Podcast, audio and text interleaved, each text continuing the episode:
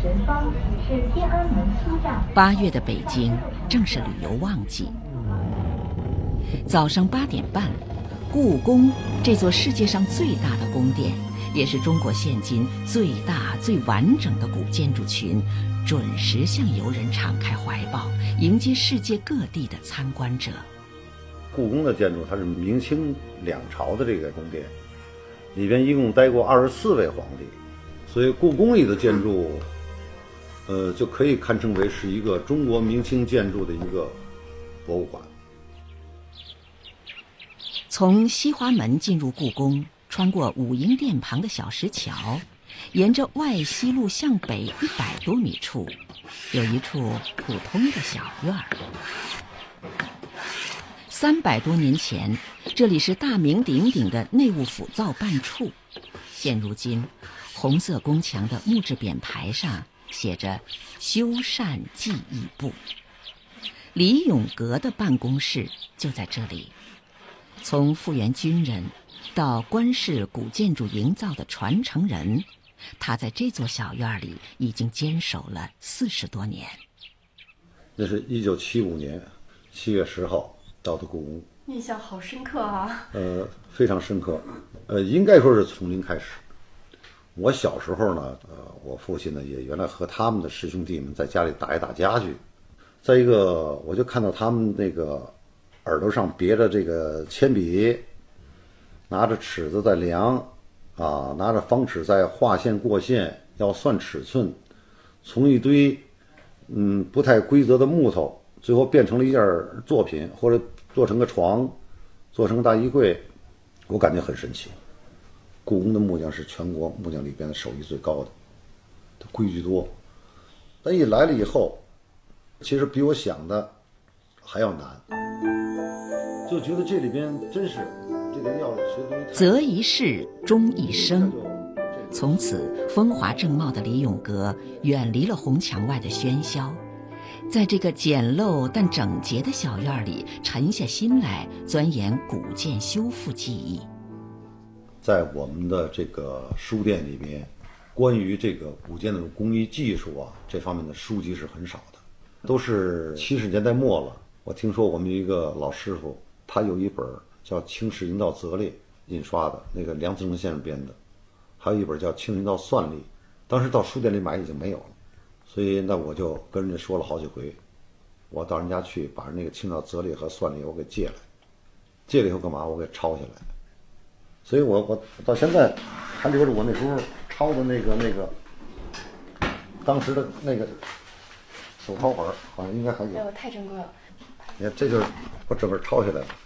你看这个，这是这是当年一笔一画写的。对呀，你看整个抄那一本啊，我当时还算了算，大约三万四千二百字儿。你看，他就借我半个月呀，我每天回家都抄啊。你看看，真是痴迷哈！天天抄啊！你看，就就一笔一笔一画的，我专门抄出来的。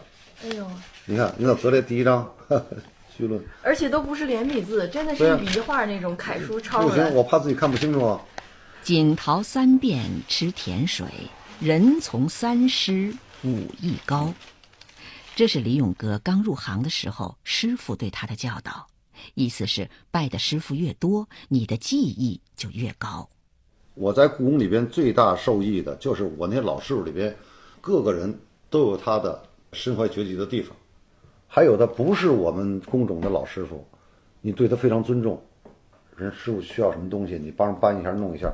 我们在工地，坐在地下，没有椅子凳子，你给他搬块砖，是不是？上面垫块木板儿，说师傅您坐这儿，你对人尊重，你就这么一个动作，其实他就挺不落人。他反馈给你的，就是教你东西，因为人家干一辈子了，人家说的东西都是咱没听说过的。你这反而就从他那儿学学东西。咱们看一下五角这些脊兽啊，数一数。从李永革的办公室出来，向北步行两三分钟，就到了古木参天、绿荫掩映的慈宁宫。顺治十年，清朝的第一位太后孝庄太后住进了慈宁宫，从此这里成了太皇太后和皇太后的住所。这座宁静而神秘的宫殿，直到2014年才揭开了它神秘的面纱。你看这位置啊，你看这就是慈宁宫大门，这个慈宁宫的这个维修工程，这是我们故宫的大修工程之一。所以这一区呢，我们维修也用了将近三年的时间。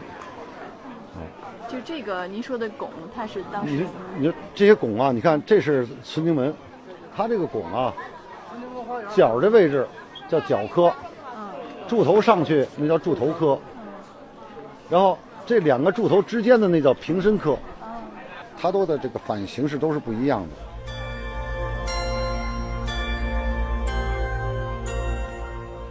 一四零六年，永乐帝召集了十万名工匠，开始修建紫禁城。